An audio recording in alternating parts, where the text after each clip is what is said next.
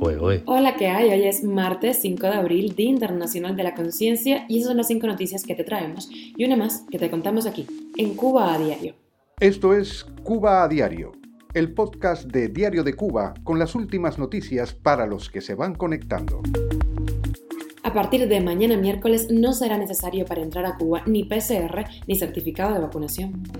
Una caravana de migrantes en la que iban cubanos se entrega a las autoridades en México. El artista cubano Tero Alcántara ha sufrido secuelas por una parálisis y está sin atención médica en prisión. El Instituto Cubano por la Libertad de Prensa ha denunciado una brutal agresión contra su director ejecutivo y la activista cubana Yahima Díaz ha denunciado acoso de la seguridad del Estado. Y te contamos las últimas noticias de la invasión de Rusia a Ucrania, pero recuerda pasarte por la página de Diario de Cuba, acá tenemos un hilo que se actualiza constantemente, recuerda que esto cambia cada instante. Esto es Cuba a Diario, el podcast noticioso de Diario de Cuba. Cambios para la entrada de viajeros que llegan a la isla. Ya no será necesaria la presentación de una prueba de antígeno o PCR en el país de origen, así como el certificado de vacunación anti-COVID-19. El Ministerio de Salud Pública cubano anunció esas modificaciones, aunque sí decidió mantener la toma de muestras aleatorias para detectar a los viajeros infectados de COVID-19 en los puntos de entrada al país. El anuncio tiene lugar en un momento marcado por la agudización de la crisis económica cubana y la disminución del turismo tras la invasión de Rusia Rusia-Ucrania.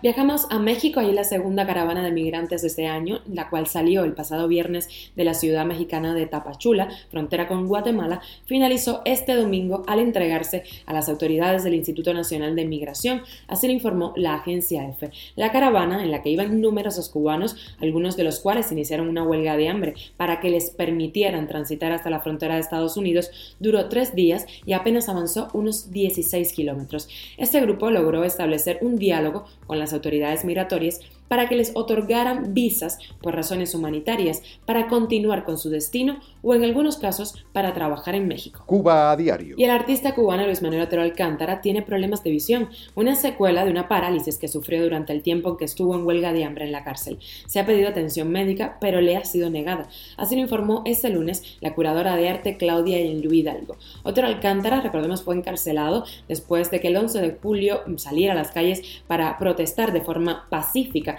y aunque decenas de cubanos encarcelados durante y después de las manifestaciones ya han sido juzgados, él permanece recluido sin fecha de juicio. Y dos noticias de represión. El Instituto Cubano por la Libertad de Expresión y Prensa denunció una brutal agresión contra su director ejecutivo, Alberto Corso, ejecutada por dos personas desconocidas presuntamente enviados por la policía política.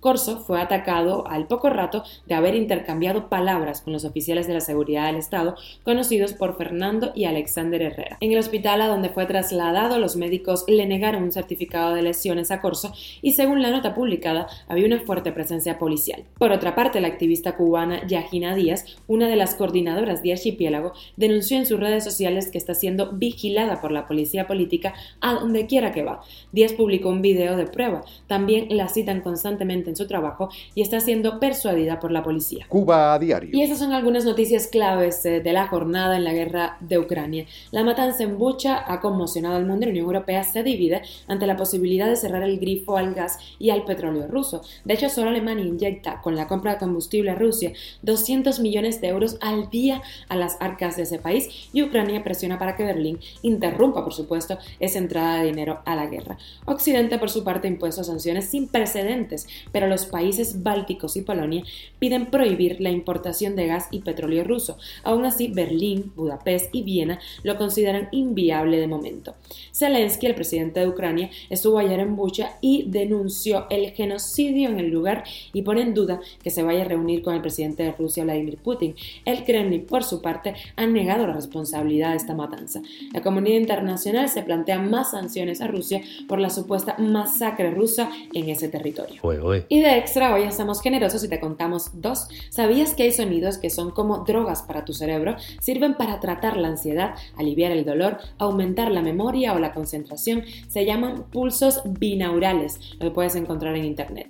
Y por otra parte, una de negocios, Elon Musk, el fundador de Tesla, se ha convertido en el máximo accionista de Twitter. Las acciones se han disparado un 25% tras conocerse esta noticia. Actualmente tiene casi 73 millones de acciones de la compañía, que después de la revalorización de este lunes tendrían un valor de alrededor de 3.600 millones de dólares. Montón de ceritos. Esto es Cuba a Diario, el podcast noticioso de Diario de Cuba, dirigido por Wendy Lascano y producido por Raiza Fernández. Gracias por estar del otro lado y compartir conmigo malas, muchas malas y algunas buenas noticias. Estamos contigo de lunes a viernes a las 8 de la mañana hora de Cuba, 1 de la tarde en Madrid, 1 y media de la tarde en Cuba, 6 y media de la tarde en Madrid.